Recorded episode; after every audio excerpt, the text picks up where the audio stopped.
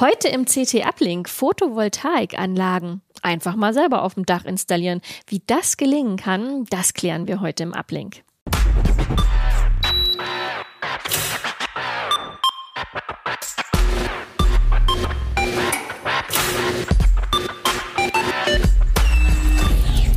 CT Uplink. Geduld braucht, wer heute eine Photovoltaikanlage auf seinem Dach haben will. Die Fachbetriebe haben wahnsinnige Auslastungen und vertrösten einen. Die Preise sind gerade extrem hoch. Da muss doch noch was gehen. Da muss doch mehr gehen. Vielleicht kann man was machen, wenn man sich das zutraut, eine Photovoltaikanlage selbst auf dem Dach zu installieren. Ja, und das haben sich meine beiden Kollegen Pina und Andrian nämlich tatsächlich zugetraut. Und ähm, sie berichten heute im Ablink ein bisschen über ihre Erfahrungen, was man so wissen muss, was man mitbringen muss und ja, wie es am Ende auch ausgehen kann. Gut oder schlecht, lasse ich jetzt mal hier noch offen. Ha. Aber was mich tatsächlich am meisten interessiert, ihr habt ja tatsächlich eine Photovoltaikanlage aufs Dach, auf dem Dach gemeinsam installiert. Woher habt ihr das Selbstvertrauen genommen, dass euch das gelingen kann?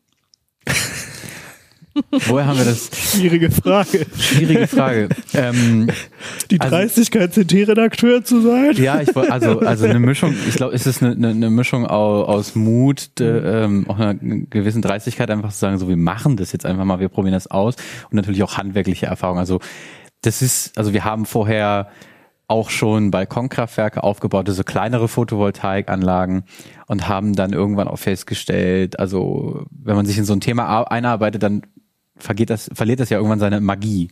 Ja, also man, man fängt an, Dinge zu tun und merkt dann, okay, so funktioniert das, so funktioniert das und irgendwann baut sich dieses Wissen dann so auf.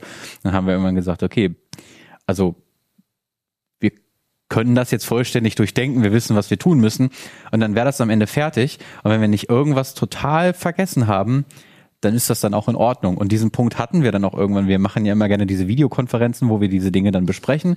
Dann schreiben wir dazu noch so ein gemeinsames Dokument, ne, so ein Pad in, in, in den Headstock normalerweise. Und dann war irgendwann der Status, dass wir gesagt haben, ja, also wir könnten jetzt mal anfangen, eine Runde Dinge zu klären mit Solatören und was weiß ich nicht was und also im Prinzip die, die beiden, also Jan Mahn noch dabei, äh, die hatten halt über die Balkonkraftwerke, das war irgendwie ein Thema und äh, es gab auch im Verlag gab es eine Menge Leute, die Interesse hatten und die haben dann auch also für Kollegen erstmal äh, eins installiert und hatten da ihre Erfahrungen gesammelt. Und dann haben wir halt irgendwann angefangen, darüber zu quatschen. Und ich war so ein bisschen außen vor, traue mir aber halt einfach handwerklich immer relativ viel zu. Und dann habe ich halt so also meine, meine Ansicht war eigentlich so, ja, das ist sowas für Profis. Also man muss da so Betriebe beauftragen und die machen das dann und so.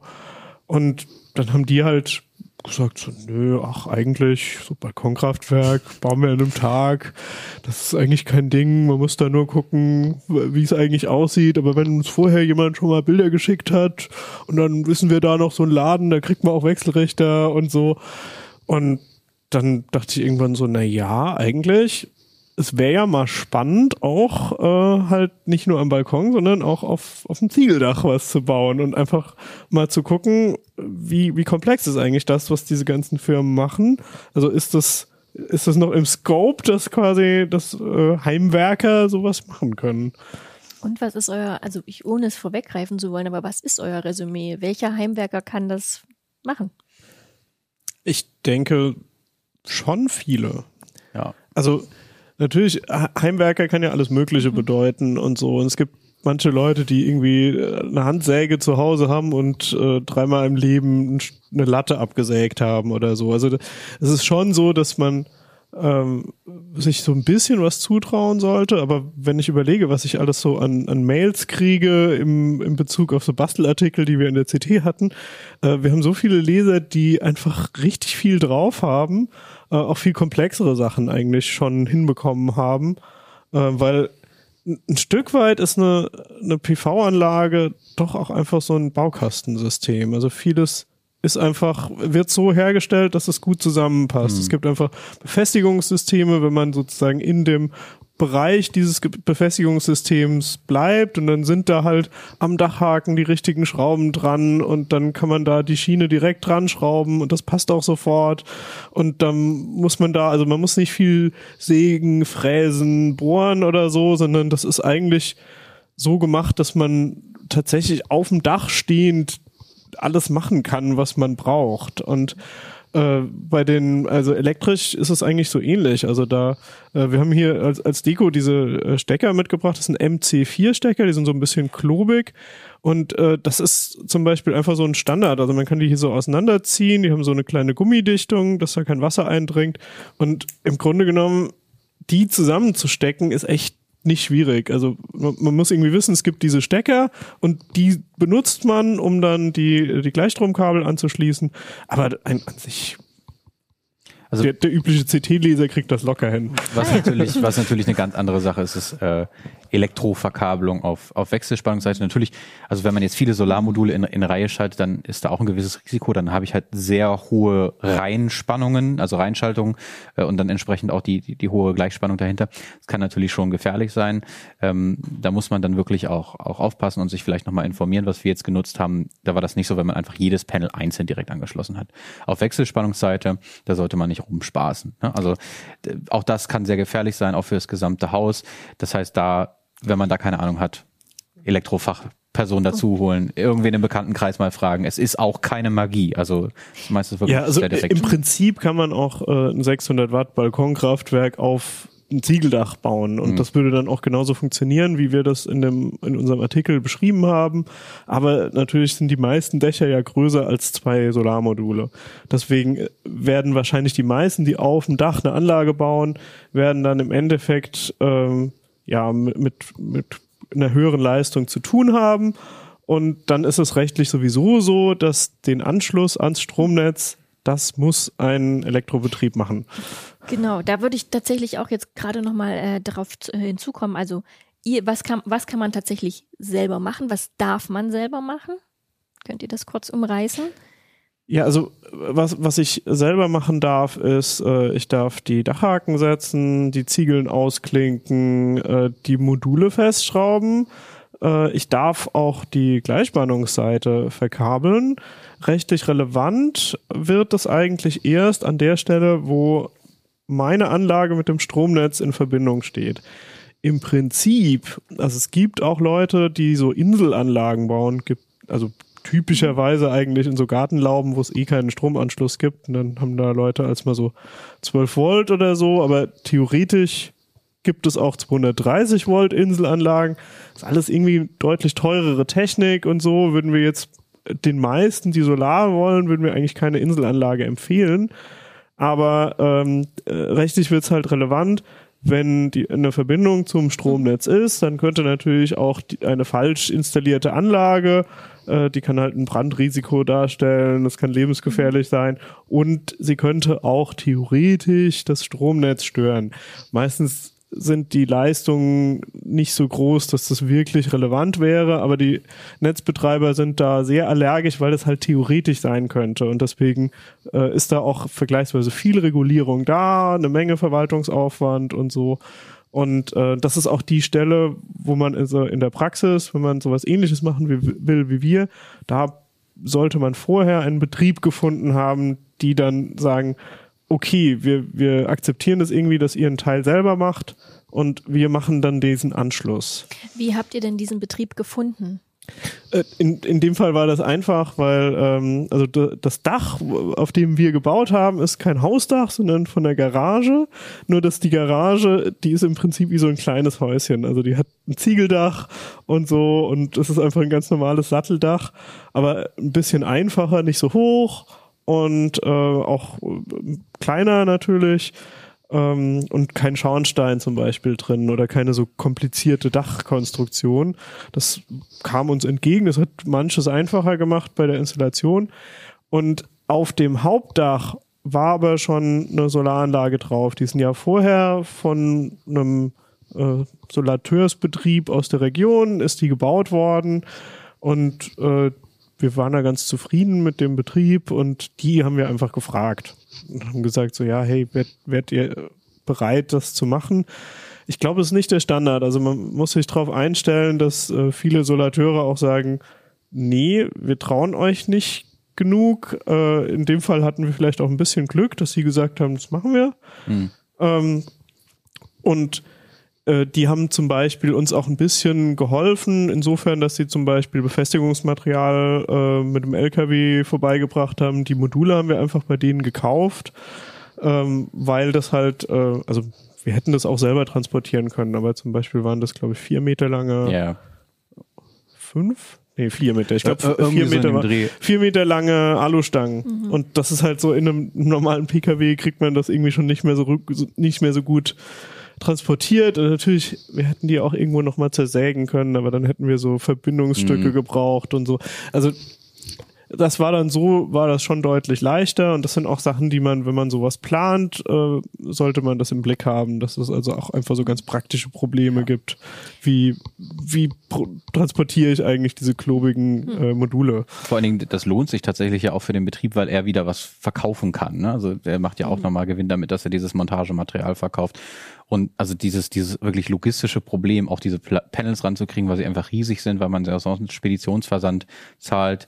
Ähm, das ist halt auch nochmal ein, ein Faktor, warum man sich vielleicht doch, also dann, auch wenn man das natürlich alles auch komplett alleine machen kann und dann nur noch die Endabnahme versuchen kann, äh, dann lohnt es sich schon, aber äh, auch wegen der Einfachheit, sich so einen Solateursbetrieb nochmal zu suchen, der einem dann doch nochmal ein bisschen mehr liefert dann. Ja, also die, von dem hatten wir jetzt irgendwie zwei Rechnungen. Äh, Das eine war halt äh, Module und Befestigungsmaterial, ein bisschen mehr als 2000 Euro und äh, dann nochmal 700 Euro äh, separat für einfach die Dienstleistung, äh, das anzuschließen und äh, elektrische Prüfungen zu machen, dass wir das richtig gebaut haben. Könnt ihr dann, wenn wir jetzt gerade schon mal bei Preisen sind, könnt ihr denn abschätzen, was ihr gespart habt im Vergleich zu, wenn ihr das quasi alles beauftragt hättet?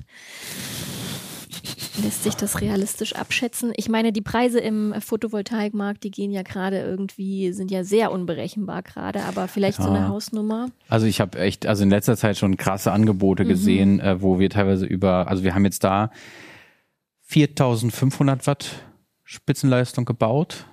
Äh, Also das ist schon eine kleine Anlage. Ja, das ist schon eine äh, kleine Anlage. Die meisten Leute würden wahrscheinlich größere Anlagen bauen wollen. Ich denke, auch viele Salateure würden, ähm, also die nehmen dann lieber die größeren Aufträge an. Das heißt, wenn man sowas Kleines bauen will, hat man auch eher das Problem, überhaupt jemanden zu finden. Ähm, also ich muss jetzt sehr über den Mhm. Daumen peilen, aber äh, ich würde schätzen, dass es vielleicht noch mal in der Gegend 5000 Euro mehr gekostet hätte, wenn äh, ein Betrieb das installiert hätte. Mhm. Äh, einfach wegen äh, halt Personalkosten, äh, Gerüst aufbauen und so weiter. Also ich würde, glaube ich, sogar noch weitergehen. Ich würde, glaube ich, sagen 10.000 bis 15.000 Euro. Ich habe in letzter Zeit Angebote gesehen, die gingen teilweise für drei Kilowatt äh, Peak plus drei Kilowattstunden Speicher irgendwie in über 20.000 Euro. Also da herrscht leider jetzt auch in gewisser Weise Goldgräberstimmung. Gut, wir wollen dem Betrieb da jetzt nichts unterstellen. Ich meine, der hat ja das auch gut gemacht. Der hat es bestimmt auch wieder gut gemacht.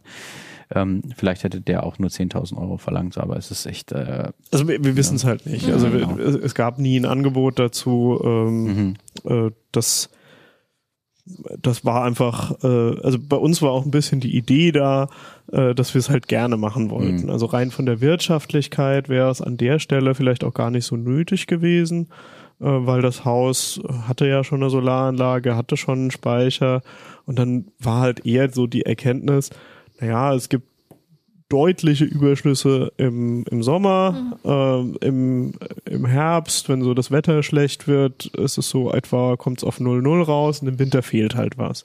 Und äh, da kommt man auch nicht wirklich drum rum. Also die wenigsten Häuser haben so viel Dachfläche, die sich mit PV bedecken lässt, dass äh, diese 15% Solarleistung, die ich im Winter tatsächlich noch bekomme, äh, dass die reichen, um wirklich den Strombedarf für alles zu decken. Also gerade die Leute, die ein Speichersystem haben, werden wahrscheinlich im Dezember und im Januar den Speicher an vielen Tagen nicht voll kriegen, selbst wenn es kein so großer ist. Also in dem Haus ist jetzt ein 5 Kilowattstunden Speicher drin.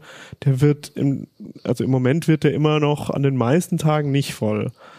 Ähm, und da war jetzt einfach so die Idee, naja, wenn halt noch ein bisschen mehr PV-Leistung installiert ist, dann ist es im Winter weniger knapp und naja, im Sommer gibt's dann halt noch mehr Überschüsse, aber das ist irgendwie, das kann man riskieren.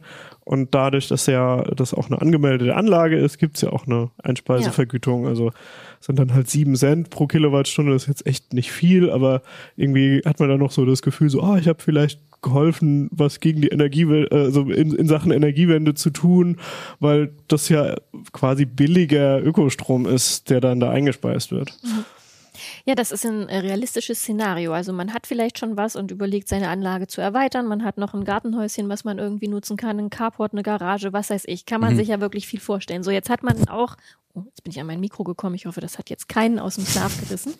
Ähm, genau, jetzt hat man auch ähm, handwerkliche Fähigkeiten. Man traut sich das zu. Man hat es auch jetzt mit einem Fachbetrieb aufge, äh, abgesprochen, der sich darauf einlässt, dass er unterstützt, dass er vielleicht auch ein bisschen zuliefert und mit Mhm. der Abnahme ähm, dann ähm, am Ende ähm, zur Seite steht. Wie fängt man dann aber man ist ja trotzdem alleine. Wie fängt man denn dann mit der Planung an? ne? Wie bastelt man sich dann seine. äh, Wir sind gerade dabei, einen Begriff dafür zu, zu definieren.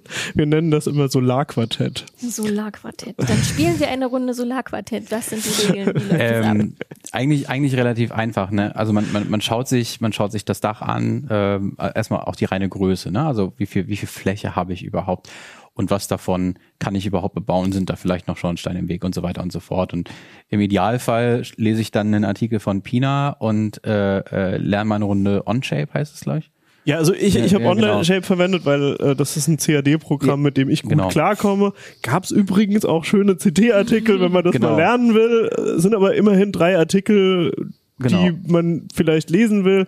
Man kann das auch auf Papier einfach machen. Genau. Könnt ihr noch mal kurz sagen, was das für Programme tatsächlich konkret sind? Nein, das ist ein CAD-Programm, also Computer, äh, Computer Aided Design, Design, ja. Drawing ähm, und äh, äh, da macht's, da hat man es dann besonders einfach, einfach dieses Dach auch aufzuzeichnen und zu sagen, okay, ich habe jetzt hier ein Solarpanel, das hat die und die Größe und ich puzzle jetzt einfach mal oder oder oder bestück das einfach mal eine Runde und guck mal, wie viel Fläche habe ich noch frei, kriege ich da noch ein Panel hin, nehme ich vielleicht sogar ein anderes Panel.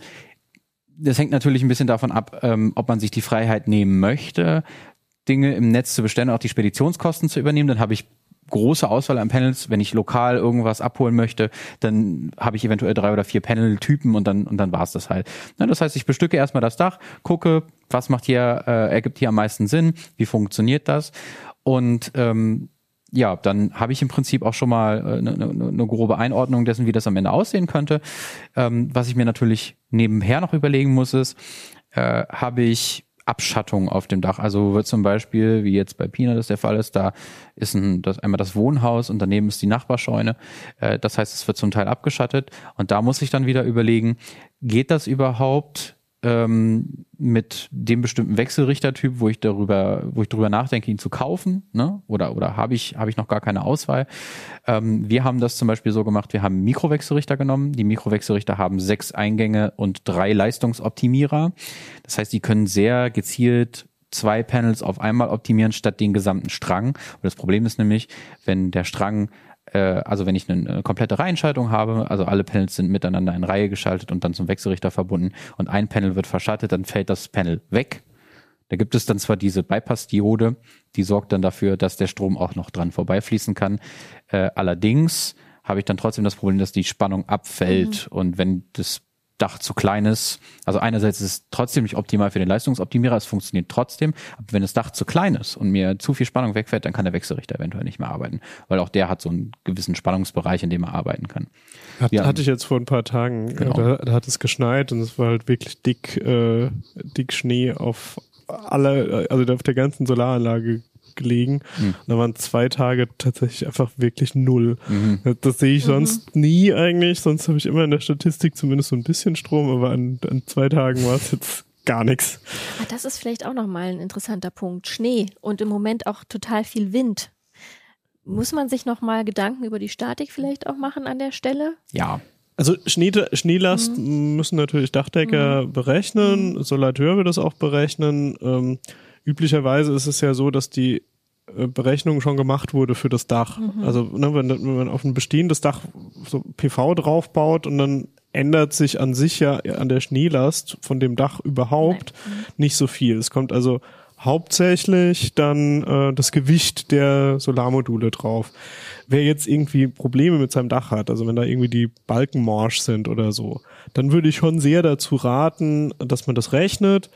Ähm, es ist halt, also das war auch bei uns so, äh, es gibt so gewisse Standardgrößen, zum Beispiel, wie, wie dick die Sparren sind. Und bei diesem Mini-Dach von, von dieser Garage waren das halt trotzdem die gleich großen Sparren, wo sonst auch große Hausdächer gebaut werden. Das heißt, in dem Fall haben wir nicht gerechnet, weil das völlig klar war, dass dieses Dach viel, viel mehr aushält und die, die paar Kilo von den äh, Modulen halt keine Rolle spielen.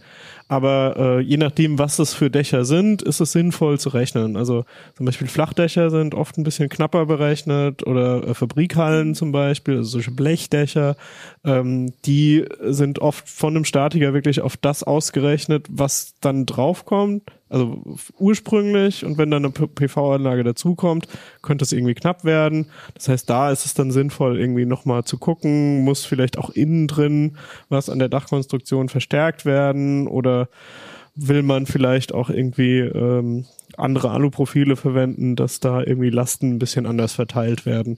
Also meistens gibt's Lösungen, aber prinzipiell ist es nicht verkehrt, sich irgendwie mal kurz Gedanken darüber zu machen ähm, von, von den Mails, die ich bekommen habe, habe ich das Gefühl, es gibt aber auch Leute, die sich zu viel Sorgen darum machen. Ja, also ist gerade gerade jetzt bei älteren Häusern, ne? Also wenn ich jetzt irgendwas habe, was jetzt ähm, sagen wir mal so aus, aus der Nachkriegszeit ist direkt, wo man ja auch zum Teil sehr mit dem, was da halt gerade da war, gebaut hat, äh, dann sollte ich da auf jeden Fall nochmal jemanden mit, mit Wissen drauf gucken lassen. Also, und gerade auch bei, bei, bei Flachdächern hört man ja öfter mal, wenn es jetzt heftig schneit, dann, dann dann äh, ist mal wieder irgendeine Halle in den Lokalnachrichten, wo mhm. dann das Dach eingestürzt ist. Ne, also bei, bei solchen Dachen, äh, bei solchen Sachen sollte man natürlich nicht, äh, nicht, nicht rumspaßen und dann einfach wen fragen. Ne? Also Interessanterweise in der Praxis hat man oft sogar weniger Schneelast, äh, wenn man eine PV-Anlage hat, weil ähm, viele machen das so, wie wir das jetzt auch gemacht haben, nämlich äh, wenn das Dach vergleichsweise schräg ist und die, die sind ja so glatt auf der Oberseite, die Module, dann rutscht der Schnee sehr schnell ab. Und äh, gerade wenn äh, zum Beispiel irgendwo so eine Ecke noch frei ist und dann produziert äh, das Panel erstmal keinen Strom, aber diese Ecke würde an sich Strom erzeugen. Das ist aber dann wieder Verlustleistung im Rest vom Panel. Das heißt, es wird ein bisschen schneller warm als der Rest vom Dach und dementsprechend rutscht das noch mehr. Ähm, das heißt, man produziert tendenziell mal Dachlawinen, was einem als PV-Besitzer aber dann recht ist, weil sobald der Schnee mal runtergerutscht ist, produziert man wieder Strom. Das muss man aber natürlich äh, bedenken. Also zum Beispiel war ich jetzt gerade in Österreich und in Österreich gibt's ja äh, bewusst so flache Dächer oft, ähm, damit der Schnee liegen bleibt, damit man gerade keine Dachlawinen kriegt. Und die haben dann zum Beispiel öfters mal bewusst Balkonkraftwerke gebaut, weil die den ganzen Winter eine riesen Schneedecke auf dem Dach haben. Da könnten sie halt gar nichts erzeugen und am Balkon geht's dann noch, weil das steiler ist. Ja, sehr spannend. So, wir sind noch beim, beim Pla bei der Planung quasi. Beim Solarquartett. Ähm, beim Solarquartett kommen wir da wieder zurück. Die Statik haben wir natürlich auch vorher abgeklärt. Mhm. Und jetzt sind wir quasi beim, beim Zusammenstellen der Module, wie es tatsächlich auf dem Dach aussehen kann. Also wir haben dann einfach äh, uns Datenblätter geschnappt von typischen Modulen. Äh, das ist auch, waren ganz gut. Also äh, Jan und Andi waren kurz vorher noch bei so einem Solarhändler und wussten, was der so da hat. Und die wussten halt einfach, es, es, es gibt so eine, so eine alte äh, Form, also so die, die äh, 2000er Jahre rum, da waren es oft so 280 Watt Module, äh, dann sind die irgendwann größer geworden, dann war 330 Watt so eine gewisse Standardgröße. Inzwischen sind sie noch größer, sind 400 Watt Module äh, quasi Standard, das ist auch das, was wir jetzt verbaut haben. Und solche, also Module mit ungefähr diesen Maßen sind relativ leicht zu kriegen. Da muss man sich eventuell nicht, nicht vorweg schon für einen Hersteller äh, festlegen. Und äh, dann kann man halt sagen, so ja, ich könnte das ja irgendwie quer anbringen oder hochkant und wie viele kriege ich nebeneinander und so. Und äh, dann kann man auch noch so ein bisschen, also wenn man irgendwie ein kompliziertes Dach hat, kann man auch ein bisschen puzzeln. Also dass man zum Beispiel gibt's so für einen Campingbereich oder so gibt's auch manchmal welche, die sind einfach besonders schmal und so. Und äh, mit denen könnte man zum Beispiel auch kleine Strings bauen, also dass dann äh, quasi ein Modul am nächsten Modul hängt und dann sind zum Beispiel drei, haben dann ähnlich viel Leistung wie ein großes Modul, was man sonst so verbaut. Und das ist sozusagen äh, das, was wir mit Quartett meinen. Also dass das, äh, wir, wir haben dann sozusagen, jeder hatte äh, ein, ein Datenblatt vor sich und hat dann irgendwie die Werte da reingeworfen und hat dann gesagt, so, ja, ich habe hier das Modul und äh, das hat die Spannung und äh, das äh, hat die und die Effizienz und so. Und dann beim, beim Quartett würde man ja dann auch, keine Ahnung, so ein Autoquartett sagen, so, ja, aber mein Auto hat irgendwie mehr äh, dickeren PS, Motor, mehr ja. PS oder so. Und der andere sagt, ich habe einen Traktor, der kann aber mehr ziehen.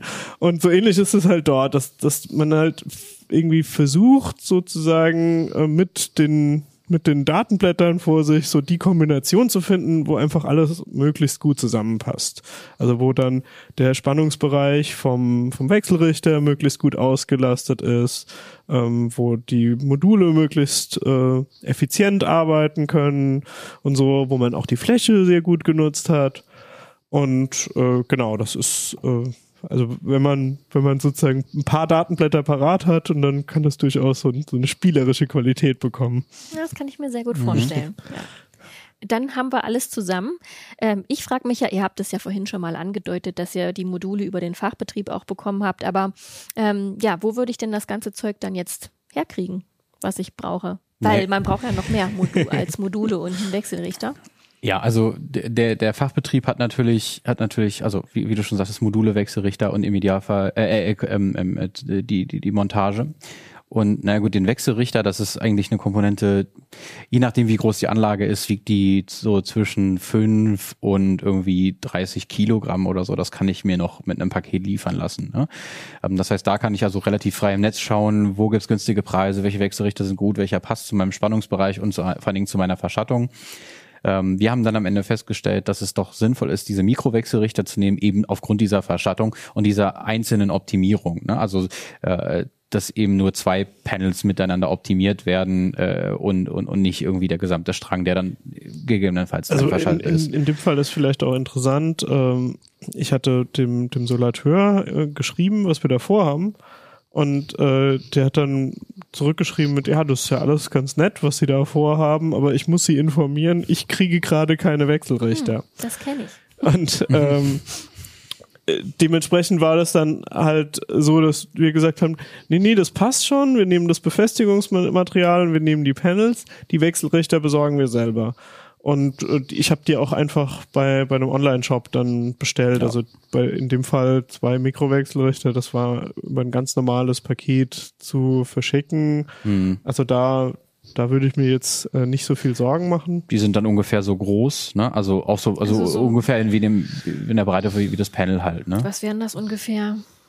Ja, also 50 die, die, Zentimeter? die, die Wechselrichter sind, sind etwa so groß wie dieses Panel. Ja, ähm, genau. Also so 50. 40 Zentimeter breit, 30 Irgendwie Zentimeter so. hoch. Also so. wir, wir können wir können es ja auch sagen, also ich meine, es sind die die Heumiles HMT 2250, also jeweils 2250 Watt Ausgangsleistung. Ähm, genau, die kosten, was nicht, im Moment so 460 Euro das Stück ungefähr. das ist ungefähr das, was ich Ja, ja, bezahlt genau. habe. Also ich habe so knapp 1000 Euro für die beiden Wechselrichter bezahlt.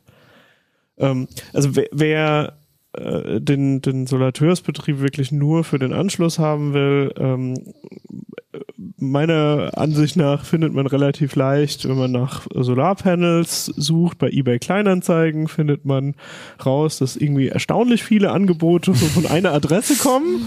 Und meistens äh, gibt es dann dort auch einfach so einen so einen Händler, der äh, das, das sind, glaube ich, oft äh, irgendwie so Betriebe, die eigentlich so an die Solateure äh, weiterverkauft haben, äh, die gemerkt haben, naja, sie können noch mehr Umsatz machen, wenn sie auch an Privatleute, die mal ein Panel brauchen, so für die Balkonkraftwerke oder so, auch noch verkaufen. Und ähm, da kann man halt einfach gucken. Also oft ist es dann so im Umkreis von 50 bis vielleicht 100 Kilometern oder so vom eigenen Wohnort gibt's immer mal wieder halt solche solche Läden in, in Deutschland.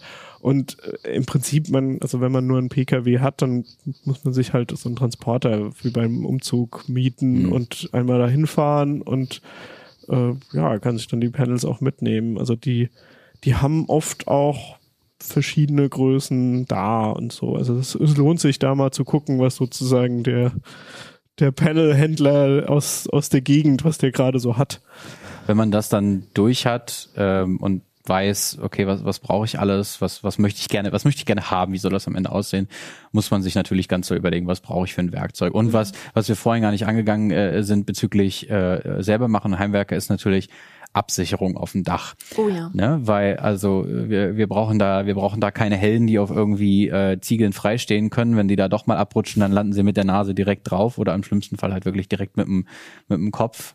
Ähm, also ne, der der der Trick ist da auch äh, äh, Sicherungsgurte zu kaufen. Es gibt so so Doppelsicherungsleinen mit ähm, mit zwei mit zwei Karabinern, wo man also einmal äh, überall äh, überall, wo man auf einer Seite immer gesichert ist und sich dann umsichern kann und so weiter und so fort. Sowas hatten wir auch da. Also die Hobbyleute das kennen das von Klettersteigern. Genau, das genau, immer- mich da jetzt Das Genau. kann man auch nehmen, aber das gibt's auch quasi einfach für, Genau. äh, für Profis, also Genau. so als, als Arbeitsschutz. so eine, so eine äh, Fallsicherung, genau. Und das, die sollte man, die sollte man haben, weil sonst wird's echt kritisch irgendwann. Na, auch, ich meine, das Dach, was wir da jetzt hatten, das war über Grund, ich weiß nicht, wo die, wo die äh, Regenrinne ein, ein. Stockwerk einfach. Ja, zwei Meter oder so in dem, also wir, man konnte, glaube ich, oben zum Teil schon easy anpacken, wenn man un- drunter stand. Also auch wenn man aus so einer Höhe runterfällt, kann das potenziell lebensverändernde Verletzungen bedeuten oder halt auch tödlich enden.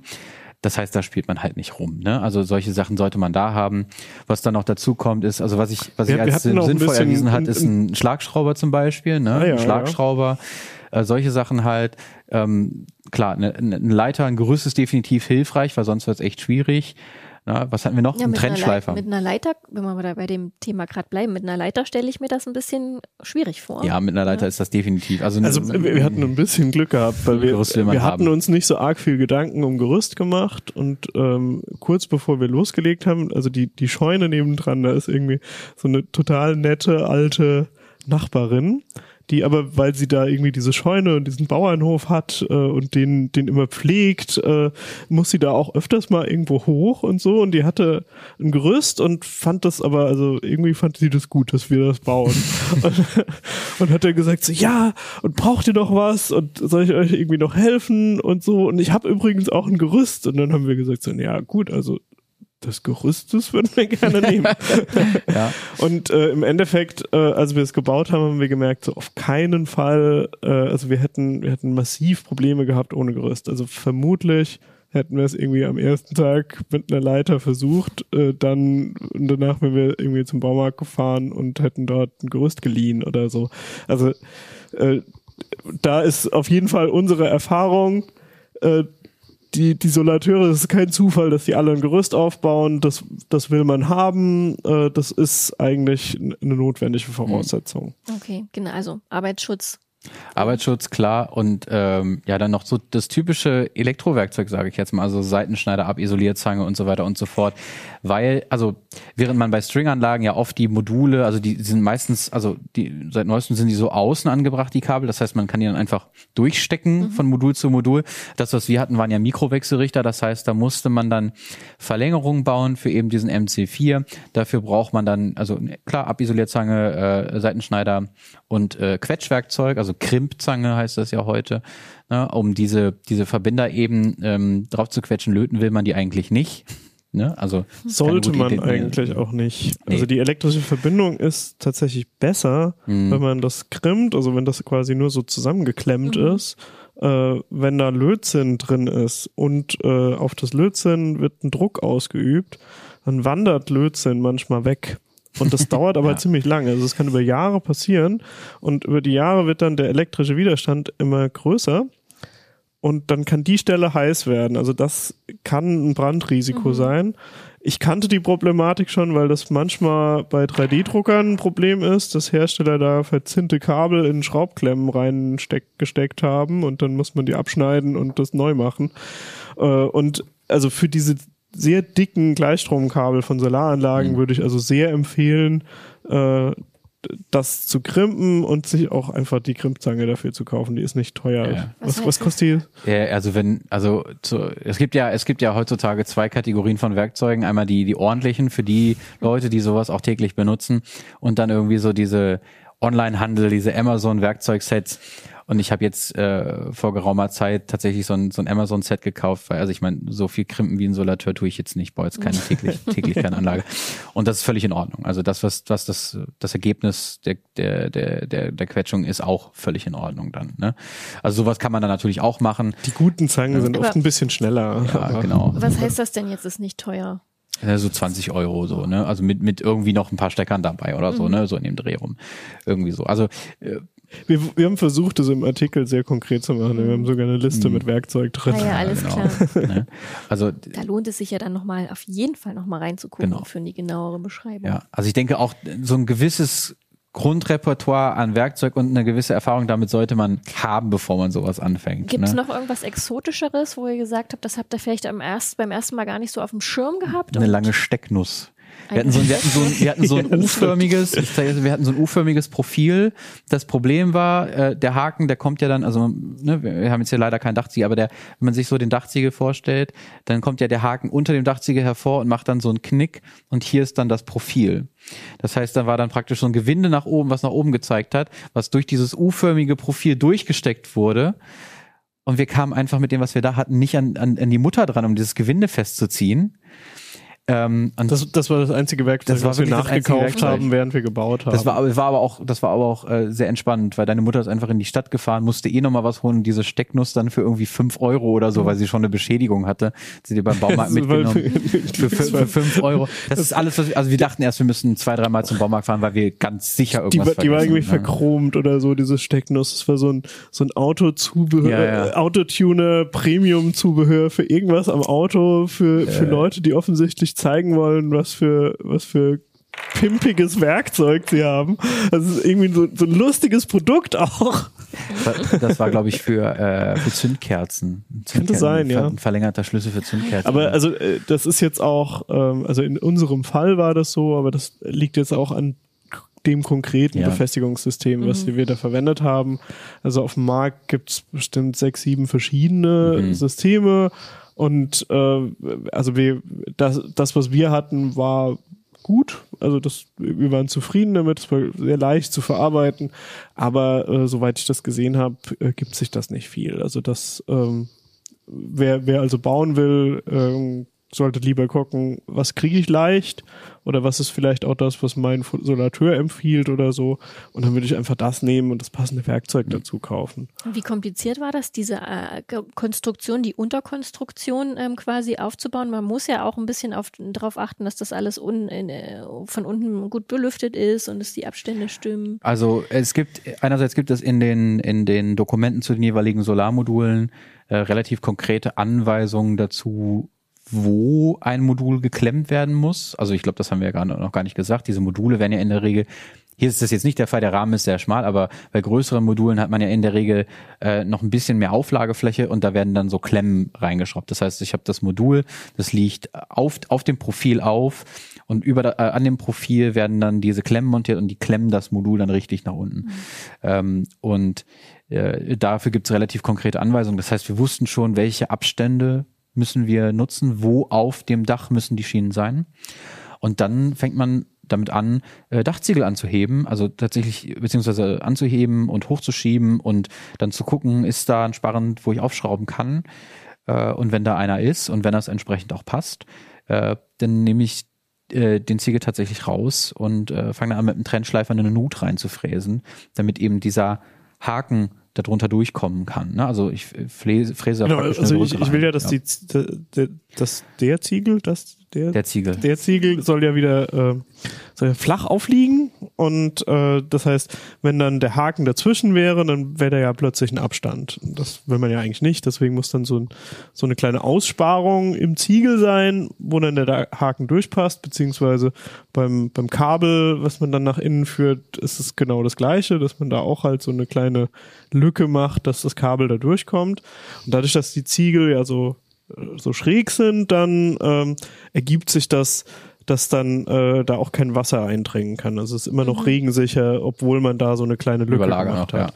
Also der, äh, wichtig ist halt, dass diese Lücke, dass die nicht irgendwie bis zur Oberseite vom Ziegel durchgeht. Also der, Ja, und vor allen Dingen, also äh, das, ähm, das, was auch wichtig ist, ist, äh, dass der Haken äh, tatsächlich äh, Luft nach oben äh, und unten hat, weil wenn er aufliegt, dann kann er brechen irgendwann, ne? weil der Wind drückt ja auch öfter mal da drauf, das heißt, der Haken würde nach unten auf den, auf den Ziegel draufdrücken, ne? das heißt, das, das bricht und gerade am ersten Tag hatten wir dann eine wirklich äh, auch steile Lernkurve, weil man das dann auch erstmal schauen muss, wie weit muss ich da eigentlich rein und es variiert ja auch. also wir, haben Ja. wir haben einen auch nochmal abgeschraubt und Ja, ja, neu genau. angeschraubt, weil wir zu einen, wenig, äh, zu wenig Abstand hatten. Danach haben wir mehr Mhm. drauf geachtet. Ähm, äh, für mich, äh, also das ist so ein bisschen so ein, so ein Maschinenbauer allgemeiner Tipp. Es ist ma- manchmal gar nicht schlecht, sich vorzustellen, dass einfach nichts wirklich fest ist in der Welt. also dass alle Dinge irgendwie äh, sich verbiegen können und so. Und das ist natürlich bei massivem Stahl, also diese, die Haken, die wir verbaut haben, die haben irgendwie 10 oder 12 Millimeter Stahl. Das ist nicht äh, kein Material, was man einfach so selber verbiegt oder wo man das sieht, wie sich's verbiegt. Ähm, aber wenn dann halt wirklich äh, Lasten da drauf kommen und dann summiert sich das, äh, wie sich das dann doch äh, verformen kann. Äh, auch, äh, also das ist dann keine plastische Verformung, es bleibt dann nicht so, sondern das springt dann auch wieder zurück. Aber äh, da ist halt gut, wenn dann ein, ein kleiner Abstand ist, so ein Millimeter oder so. Ja, wir haben immer Ähm. darauf geachtet, dass man die noch sehr frei bewegen kann. Ne? Also die, die, die ließen sich ja auch, das war auch, das war auch ganz gut, die ließen sich auch äh, äh, unten an der Montage nochmal bewegen, ähm, dass man da sehr viel Fe- Flexibilität hat, aber auch bei der Installation. Aber daran konnte man natürlich auch sehen, ob das noch irgendwo schleift. Ne? Da haben wir auch immer sehr genau geguckt. Für mich klingt das auch so ein bisschen so, als ob da auch mal so eine extra Ziegel vielleicht nochmal zur Seite gelegt werden sollte oder Ja. vielleicht mal. Werbung.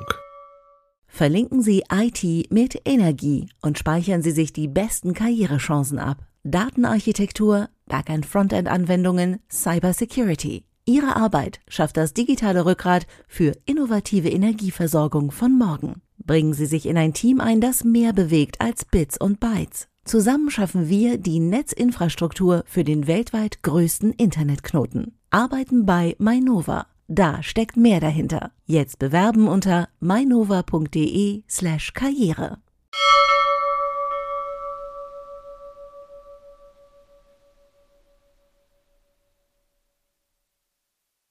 Also wir waren überrascht, wie gut es geklappt hat. Äh, Wir hatten aber vorher einfach auch noch ein paar Ersatzziegel eh eingelagert. Äh, Die waren im Prinzip direkt unter dem Dach auf dem Garagenspeicher gelagert. Und ähm, es sind uns auch welche kaputt gegangen. Mhm. Interessanterweise sind keine kaputt gegangen beim Schlitzefräsen selber. Das hat immer perfekt geklappt eigentlich, aber ähm, man, man rückelt die so rum, bis man die wieder drin hat. Also klar, die Profi-Dachdecker, die sind da viel schneller und müssen da auch weniger rummachen, aber wir mussten schon so ein bisschen da dran rumjuckeln, bis das sich alles wieder reinlegt und alle Ziegel wieder schön flach liegen. Und äh, bei der Aktion sind uns auch zwei Stück gebrochen. Das Und dann ja. hatten wir aber Ersatz da und äh, haben die halt dann einfach rein und äh, also das war dann kein Problem. Und äh, also bei Ziegel ist halt auch immer das Problem, die, die waren ja nicht neu. Also es könnte halt sein, dass das sowieso eine Schwachstelle war, irgendein Riss, der sich schon am Bilden war oder so. Das heißt, es war vielleicht auch gar nicht schlecht, dass das ausgetauscht wurde. Ja. Und ähm, bei der, bei, bei der, bei dem Anbringen der Module, was habt ihr da auch alles mit der Verkabelung selber gemacht? Alles. Alles. Also äh, wie, wie vorhin schon erzählt, äh, brauchten wir ja Verlängerung, weil diese an, die, an diese Mikrowechselrichter wird ja wirklich direkt jedes Panel einzeln angeschlossen. Auch Ja, Ein, ein Panel ist direkt über dem Wechselrichter Genau. gewesen. Da, da mussten wir nichts Genau. verlängern, aber sonst Ja, äh, genau. Und sonst, also muss man, also müssen die dann ja entsprechend auch die, die Kabellängen kriegen, sonst, sonst verschwendet man ja auch was. Ne? Also wir haben jetzt keine fertigen äh, Verlängerungen gekauft, sondern wir haben äh, schwarzes und rotes äh, Solarkabel gekauft, also typisches Kupferkabel einfach nur. Die sind ja immer nur einpolig, das heißt, es ist sehr, sehr einfach, das zu krimpen. Na, und dann haben wir eben geguckt, wie lang, abgeschnitten, nach unten gegeben. Ähm, Jan äh, äh, oder oder irgendwer anders von uns hat, hat den Stecker entsprechend draufgekrimpt auf beiden Seiten. Dann hatten wir eine fertige Verlängerung und dann konnte man das Panel ähm, ja, anschließen. das ne? war, war typisch so Arbeitsteilung. Äh, Ja, ja. Eine Person äh, war so ein bisschen so halb aufs Dach gelehnt und äh, hat sich äh, an dem an dem Profil abgestützt. Und äh, eine Person dann äh, stand einfach entspannt auf dem Gerüst und äh, dann hatte irgendwie oben gesagt, so, ah, ich habe gemessen, 70 Zentimeter Kabel brauche ich. Und dann ist halt unten äh, das, das abgelenkt und abisoliert, äh, die, die Stecker draufgekrimmt. Und äh, währenddessen hat dann äh, der Kollege auf dem Dach auch schon mal die, das nächste Kabel ausgemessen und so. Also das, Mhm. das ging eigentlich äh, richtig flott so. Ich, ich denke, es nervt, wenn man versucht, sowas alleine zu machen. Also ich, Ja, ich würde sagen, äh, PV-Anlagen auf dem Dach mindestens zu zweit bauen. Und wie lange habt ihr denn gebraucht ungefähr? Für Dach, für Dachkonstruktion, also für alles auf dem Dach, dreieinhalb Tage. Irgendwie so. Ja, ja, also der, der erst, am ersten Tag war so ein bisschen ankommen und Gerüst aufbauen und was haben wir da noch ge gemacht gekriegt? Einen Haken gesetzt und Ja, nee, ich glaube das erste, das erste Aluprofil Das war erste schon, also die erste unten, Reihe ja. Haken war dann gesetzt. Ja. Am nächsten Tag haben wir alle Dachhaken gesetzt bekommen und schon Ein Modul. ein drauf, Modul ja. festgeschraubt. Das Wetter war da aber auch nochmal schlecht. Das hatte geregnet, das heißt, das Dach war sehr, sehr rutschig. Da sind Genau, also das, das muss man einrechnen, dass man äh, bei gutem Wetter ist man deutlich schneller, bei schlechtem Wetter bewegt man sich einfach nicht gerne schnell auf dem Dach. Also wir hatten zum Teil so ein bisschen Nieselregen und das war schon okay. Also wir waren froh, dass wir unsere Sicherungsmaterialien hatten, Mhm. aber das war schon machbar.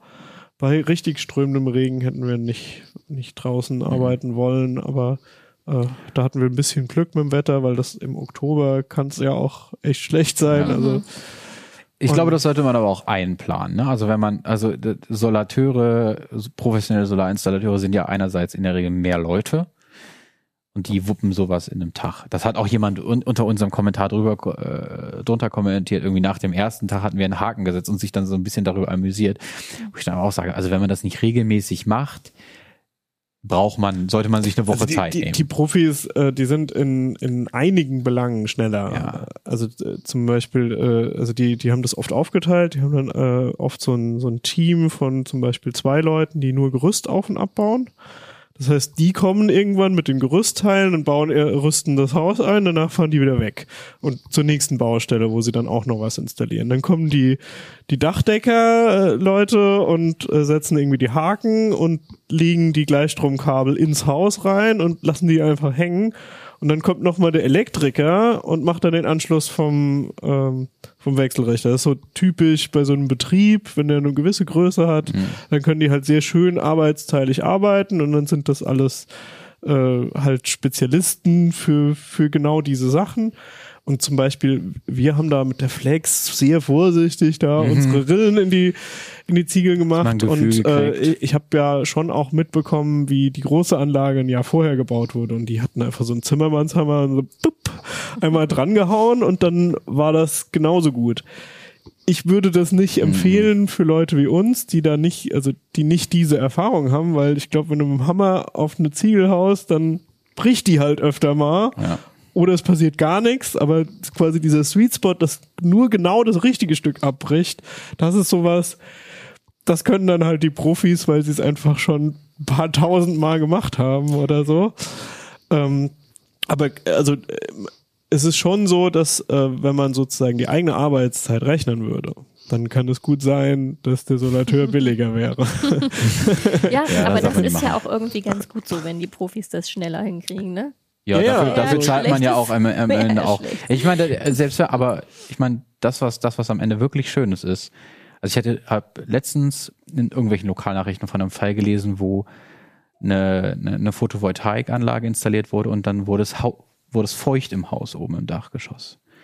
Da muss also irgendwo, irgendwo an der Ziegel muss irgendwas gebrochen sein, damit das passieren konnte. Oder irgendeine Kabeldurchführung. Und wenn uns das jetzt passieren würde, wir würden einfach selber aufs Dach gehen und die Panels sofort abschrauben, da würde es, natürlich würde es einen Wasserschaden geben, weil das merkt man ja auch erst später, aber wir wüssten wahrscheinlich relativ schnell, was, was los wäre. Wir würden diese Stelle wahrscheinlich finden, wüssten, wie man es aufmacht. Und das ist natürlich auch, also am Ende die Erfahrung, die man hat, ne, auch gesehen hat, wie das eigene Haus aufgebaut ist. Gerade wenn man was bauen lässt oder was kauft, was schon da ist, weiß man das ja auch oft gar nicht. Also, ist, glaube ich, auch noch was Da- wert. Das, das ne? finde ich, also äh, der, der Punkt ist mir wichtig. Man, selbst wenn man jetzt sagt, so, äh, ich habe kein so bequem, gut erreichbares Er- Garagendach wie Pina, deswegen, ah blöd, dann kann ich das ja alles nicht machen. Ich glaube, es ist trotzdem nicht verkehrt, äh, einfach mal unsere Reportage zu lesen, weil ähm, zum Beispiel dieses Solarquartett, das kann man auch machen, nur um danach mit einem Plan zum Solateur zu gehen und zu sagen, ich habe, ich weiß schon genau, wenn Sie diese Module nehmen und die und die Wechselrichter, dann ist das total super. Und dann sagt der, ah okay, ja, das spart ja Planungsarbeit. Dankeschön, dann krieg, dann mache ich Ihnen jetzt ein Angebot, was das kosten wird. Das heißt, an der Stelle zum Beispiel kann man durchaus was rausholen. Und genauso kann man natürlich dann, wenn man weiß, wie, wie das eigentlich abläuft, äh, kann man halt auch so einem Betrieb halt gut auf die Finger schauen und sagen so, ja, machen die das richtig? Habe ich äh, danach ein gutes Gefühl, dass zum Beispiel alles regendicht ist beim Dach. Genau, aber das, da würde ich nämlich tatsächlich gerne nochmal drauf zurückkommen. Wenn man alles selber macht, ist man ja aber auch selber verantwortlich. Ne? Na klar. Ja, dazu, dazu würde ich halt noch gerne einschieben. Natürlich macht das nicht jeder Solateur mit. Ne? Also die haben natürlich auch alle ihre Verträge, wo sie die Panels herkriegen. Äh, aber un untergeordnet äh, ist das, was Pina gesagt hat, auch natürlich wichtig, um einfach das Verständnis zu haben für das, was da eigentlich passiert. Also, dass man sich auch einfach mal anguckt, wie ist sowas überhaupt aufgebaut. Natürlich haben wir jetzt nicht diese großen Stringanlagen ähm, äh, da behandelt in der Reportage, aber eine Ver ein Verständnis dafür zu kriegen, was macht der Solateur da oben, was verwendet er vielleicht an Materialien, ist sicherlich auch nicht falsch. Ich glaube, wir haben das auch, äh, oder du hast das auch geschrieben, dass es, was es bedeutet, in so eine Planungsrunde einfach mal reinzugehen, um auch zu verstehen, was, was schlägt der Solateur da vor.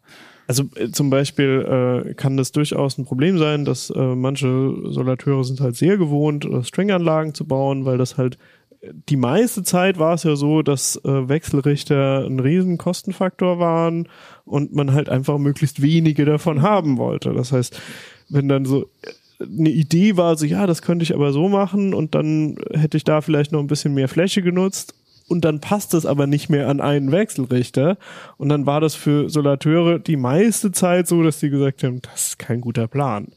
Aber inzwischen sind diese Mi- Mikrowechselrichter so leicht zu kriegen, ähm, dass das halt auch nicht verkehrt sein kann, auch mal einen Solateur dran zu erinnern und zu sagen, nö, dann bauen Sie doch da hinten noch vier Module zusätzlich und machen die einfach mit einem Mi Mikrowechselrichter zusätzlich, äh, binden sie ins System ein. Geht das nicht?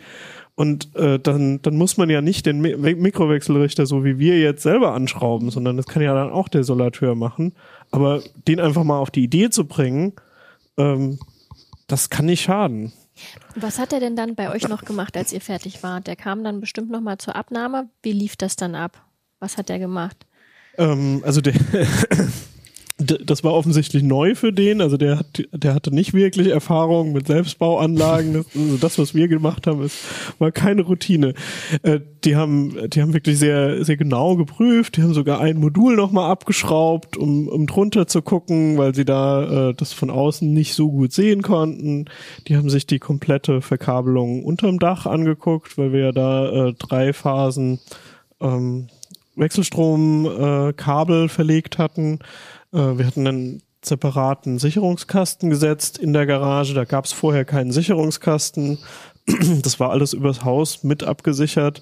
Und dadurch, dass der dann, äh, also wir wollten in der Garage weiterhin äh, halt Licht und Steckdosen haben. Und dann wäre ja das Problem, dass dann sozusagen Strom direkt vom Dach zur Steckdose fließen kann. Dann wäre es ja nicht über eine Sicherung abgesichert. Ähm, und das wollten wir halt nicht haben, deswegen sollten dann dort Sicherungen hin. Und äh, diesen Sicherungskasten haben die sich halt komplett äh, angeguckt, Mhm. alle, alle Details und so. Ähm, und wir, wir waren so ein bisschen, wir haben halt gezittert, Oh Gott, oh ja, Gott, oh haben, wir, Gott, haben ja, wir ja. alles richtig gemacht und so. Und eigentlich sind wir ja keine Elektriker und so, aber äh, die waren dann auch zufrieden. Also die äh, haben halt einfach alles, alles gemessen, alles angeguckt und so. Ähm, ich denke, das ist eigentlich auch, auch sinnvoll. Also der, ich glaube, drei Stunden waren die beschäftigt. Also die, Da- Das ist auch das, wo du, wo du gerade ja äh, drauf zu sprechen kamst mit der Verantwortung. Ne? Ähm, also solche Sachen werden natürlich entweder ordentlich, ordentlich geprüft von uns oder sie werden halt nicht eingeschaltet, bevor der Elektriker da war. Das ist halt klar. Ne? Ähm, am Ende hat man ja sonst, also klar, die Photovoltaikanlage muss sowieso beim Netzbetreiber angemeldet werden und darf dann auch erst offiziell in Betrieb gehen. Ähm, äh, nachdem diese Abnahme dann auch erfolgt ist. Na, aber ansonsten sollte man dann natürlich auch immer absolute Vorsicht walten lassen und immer eine Elektrofachkraft hinzuziehen, ne, die das dann am Ende dann auch abnehmen kann und entsprechend dann auch dafür unterschreibt. Ne? Also ich meine, man kann, man kann das, man kann das, äh, das ist so eine, so eine, so eine rechtliche, so ein rechtliches Hin und Her. Manche sagen, man kann das nicht selber machen. Manche sagen, ja, hinterm Zähler hört die Zuständigkeit des Netzbetreibers auf. Im Endeffekt muss man sich natürlich auch immer fragen, äh, äh, möchte ich das am Ende? Ist das dann natürlich auch mit meiner eigenen Versicherung versichert? Ne? Das ist, das ist immer eine Frage, wo viele Leute dann auch zu uns ankommen und sagen, ist das denn am Ende versichert? Wo wir dann immer sagen, man kann es nicht pauschal sagen. Es ist teilweise sogar von Vertrag zu Vertrag innerhalb derselben Versicherung unterschiedlich. Nachfragen. Immer schön nachfragen. Also ich, ich finde, das ist bei elektrischen Sachen sowieso so ein bisschen ein rechtliches Problem einfach in Deutschland, weil im Grunde genommen darf ich ja als Privatperson ohne diesen Elektrikerschein, darf ich ja im Prinzip gar nichts machen, was mit 230 Volt zu tun hat. Das heißt, keine Ahnung, ich, hab, ich ziehe eine neue Mietwohnung ein und dann hängen da Kabel aus der Decke. Dann müsste ich an sich, wenn, wenn ich rechtlich alles richtig machen wollte, müsste ich einen Elektriker beauftragen, der mir da erstmal so eine Fassung für eine E27-Birne dran schraubt. Und ich denke, das kommt schon öfter mal vor, dass quasi das Gesetz gebrochen wird und jemand da seine Lampe selber anbringt. oh nein. Und so ähnlich ist es halt zum Beispiel bei den Balkonkraftwerken, wo ich auch sagen würde, ja, natürlich, das ist, äh, das hat mit dem Stromnetz zu tun, es sind 230 Volt, das kann gefährlich sein, aber realistisch gesehen gibt es eine Menge Laien, die sich das auch zutrauen können und es gibt auch gar nicht so super viele Unfälle, weil auch oft die Leute, die sich nicht zutrauen, kennen halt irgendjemanden, wo sie sagen, ja, der macht das und dann, dann passt das auch schon. Ähm, äh, ein bisschen ist das halt so auch eine, eine Frage der Größenordnung. Also wie viele Arbeiten muss ich machen, die irgendwie ungewöhnlich sind, äh, wo ich mich vielleicht nicht sicher fühle dabei. Und äh, ich denke, bei einer größeren PV-Anlage auf dem Dach äh, kommt da schon was zusammen. Äh, deswegen ist es da auf jeden Fall sinnvoll, das dann auch so ein, so ein Profi machen zu lassen. Ähm, ich glaube, ein Stück weit muss halt jeder da auch so ein bisschen mit Augenmaß vorgehen und sagen so, ja, wenn ich zum Beispiel nicht genau weiß, wie ist jetzt zum Beispiel das Brandrisiko, sind da irgendwie Kontakte, die warm werden könnten oder so, bin ich sicher, dass sie nicht warm werden, so wie ich das verdrahtet habe. Ähm, und dass dann halt auch Leute sagen, so, nee, an, dem an der Stelle höre ich jetzt vielleicht auch auf, selbst zu bauen, weil ich einfach gemerkt habe, äh, das traue ich mir nicht mehr zu. Und Also das ist auch das, das ist auch das, was wir in puncto Elektrizität bei uns ganz klar gemacht haben. Da gab es keine Unsicherheiten. Wir wussten, was wir da tun. So, ne? Und, Und, und es war halt auch, also die Sicherung war natürlich aus. Also ja, genau. So, wir, aber aber wir, wussten, wir wussten davon, davon ab, wussten wir, was wir da tun. Wir waren uns nicht unsicher, als wir das Kabel oben auf dem Dachboden äh, ausgewählt haben und dimensioniert haben. So, also ne, das oder als wir entsprechende Klemmen verwendet haben, um irgendwas zu verbinden. Und in dem Moment, wo man das Gefühl hat, dass man eben nicht sicher ist, sollte man sofort aufhören, wie Pina gerade gesagt hat, weil dann dann einfach nachfragen, weil es ist, es ist einfach nicht wert. Also eine, Photovoltaikanlage ist es nicht wert, dass einem das Haus abbrennt. Ne? Ähm, und in dem Moment äh, sollte man einfach sagen, okay, dann frage ich jetzt hier nochmal eine Elektrofachkraft. Da ist keine Schande dran, es ist kein Meister vom Himmel gefallen und von daher. Ne? Ich würde Also, gerne noch ich glaube, es muss auch nicht immer ein Meister sein. Ich glaube, zum Beispiel gibt es ja auch relativ viele Leute, zum Beispiel Ele- Elektroingenieure haben ja auch äh, diesen Schein, um äh, quasi elektrische Installationen zu machen. Und äh, das heißt, man kann da auch äh, irgendwie nochmal nachfragen und so. Und äh, im Prinzip ist, glaube ich, der Unterschied zwischen einem Sol Solateur und äh, jemandem, der halt einfach elektrische Arbeiten in der Wohnung machen darf, ist einfach nur, dass die Solateure haben sich beim Netzbetreiber nochmal angemeldet als Betriebe, die Solaranlagen bauen. Ist aber auch nur eine Formalität. Ich würde noch eine, äh, auf einen letzten Punkt gern kommen, den ich glaube, den ich auch sehr wichtig finde. Habt ihr euch auch an die Anmeldung selber getraut? Weil da hätte ich ja vielleicht noch total noch mehr Angst als vor der, äh, vor der konstruktiven Arbeit. Wie läuft denn das dann ab? Also wir selber können das ja gar nicht anmelden. Das kann ja nur dann eben der, der entsprechende Fachbetrieb. Wir haben diese Dokumente allerdings ausgefüllt und es war ein äh, absoluter Ein Horror. Abenteuer. Also es war wirklich, also es war wirklich diese, diese, das sind ja auch keine, wir reden da ja nicht über PDF-Formulare, die ich am Rechner ausfüllen kann, dann ausdrucke und unterschreibe, das wäre noch in Ordnung. Also wir haben da wirklich, also teilweise schief eingescannte Formulare bekommen, wo man dachte, okay, hm, frühe 2000er wahrscheinlich, die wir dann zum Teil händisch ausfüllen müssten oder sie versucht haben, mit irgendwelchen Tools zu Formularen umzuwerkeln, damit wir da irgendwie Text eingeben können.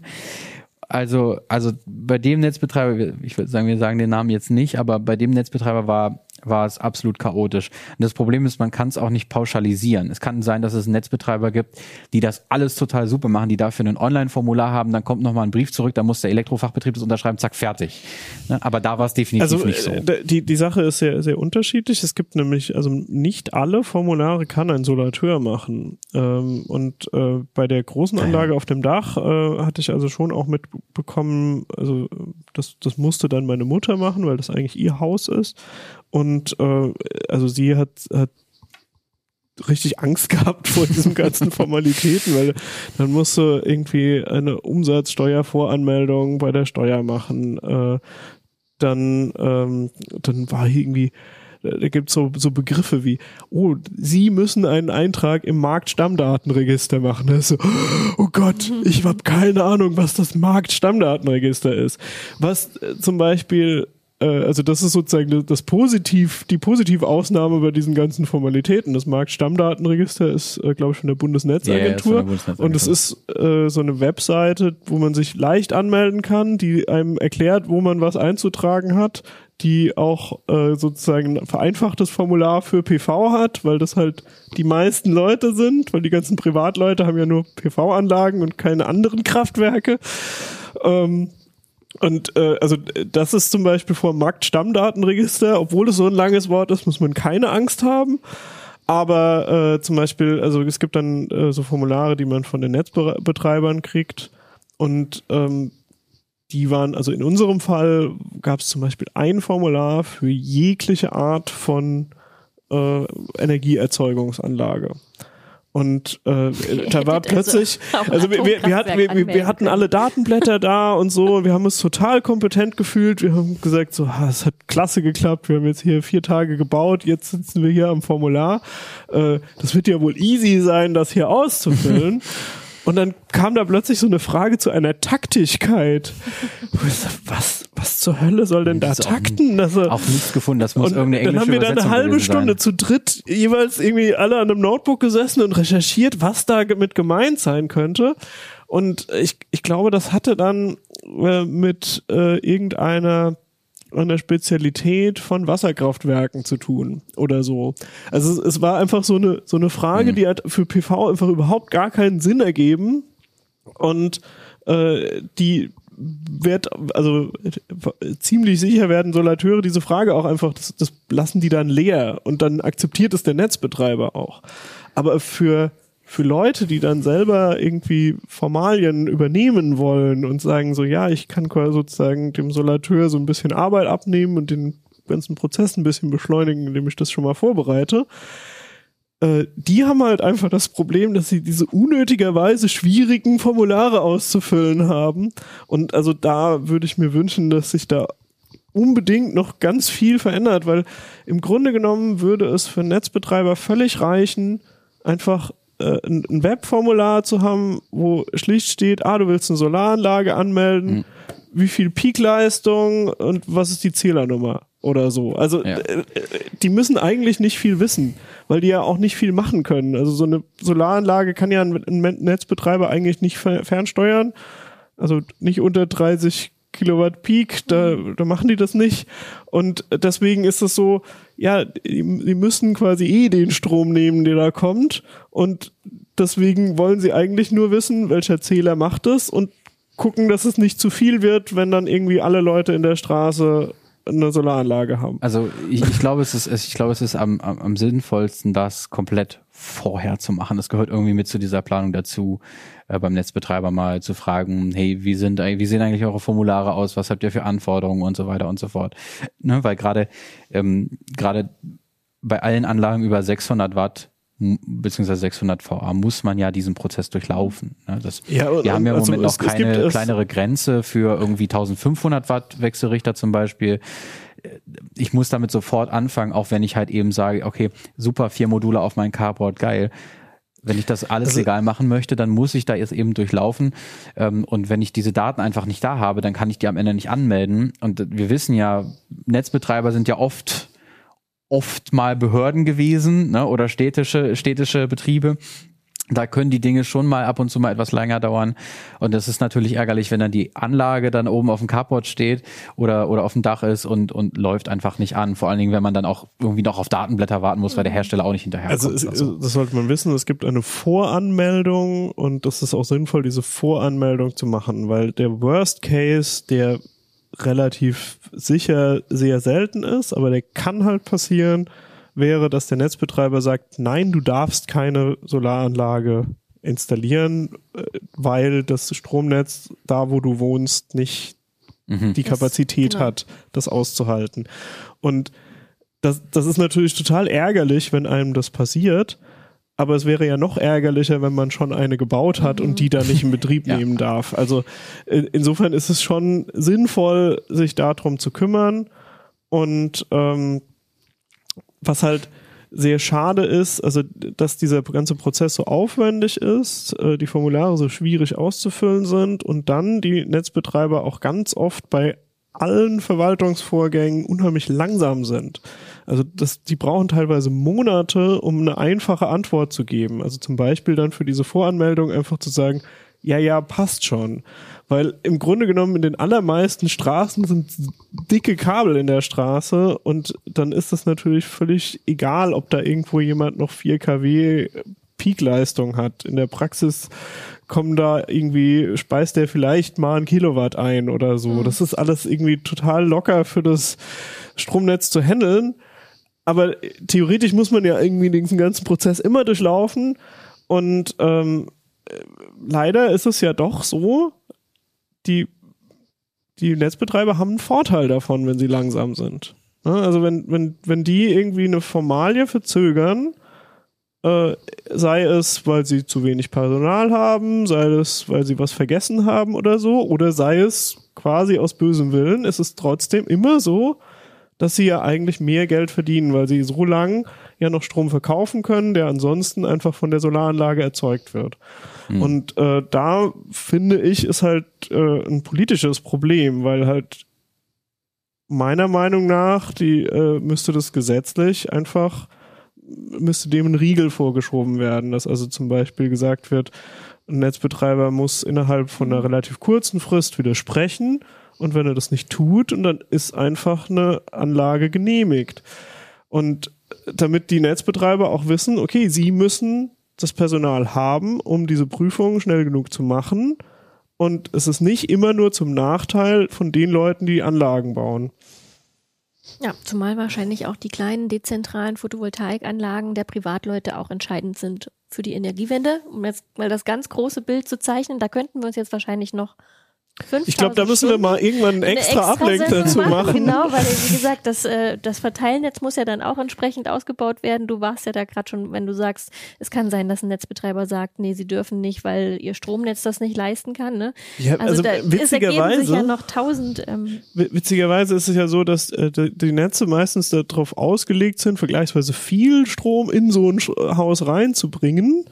Und ein Kabel, einem Kabel ist ja egal, in welche Richtung der Strom fließt. Das heißt, die, diese Menge Strom, also zum Beispiel äh, drei Phasen, 32 Ampere, kann ja im Prinzip auch wieder aus dem Haus raus ins Stromnetz fließen. Ja. Das heißt, man hat eigentlich eine Menge Headroom, wo einfach äh, Strom fließen könnte, weil das eh schon so ausgelegt ist, weil das ja in die eine Richtung fließen sollte im, im Sinne des Netzbetreibers.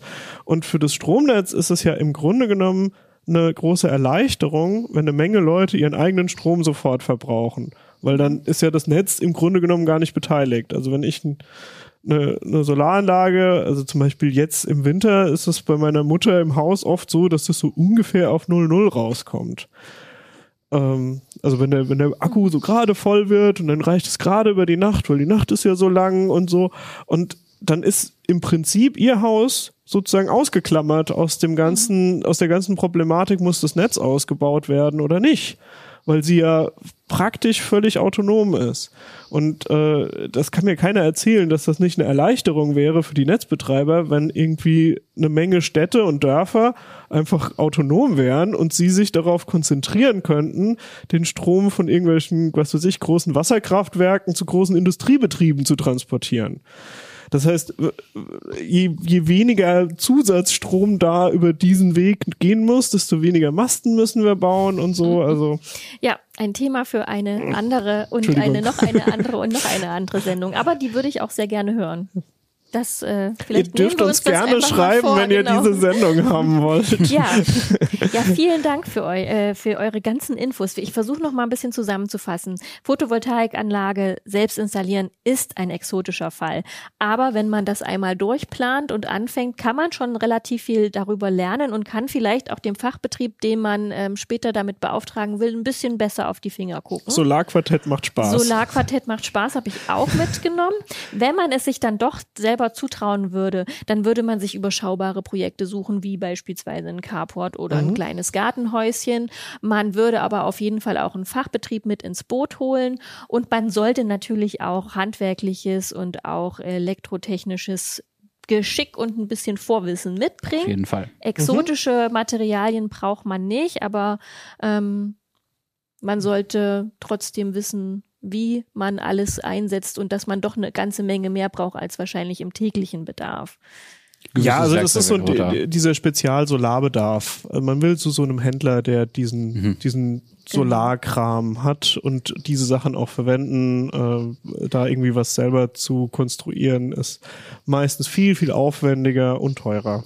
Und am wenigsten Spaß, das habe ich mir auch gemerkt, macht die Anmeldung, die man, was man, wozu man sich aber dann auf jeden Fall auch den Wollen wir nicht, Solateur pau ins wollen wir nicht pauschalisieren, Alle, die dabei cool bleiben können, haben den genau. Vorteil. Ja, sehr gut. Ja, das war total spannend. Ich freue mich auch schon und ich freue mich auch schon, wenn meine Solaranlage mal äh, in Betrieb gehen kann. Ich rechne stündlich. Nein, nicht, das habe ich schon aufgegeben. Ich rechne monatlich damit. Also du wartest auf den Ich Wechselrichter. warte auf den Wechselrichter. Das ist das Teil, was uns fehlt. Genau. Ah. Ja, naja, genau. Aber gucken, wir gucken mal. Ich halte euch auf dem Laufenden auf jeden Fall.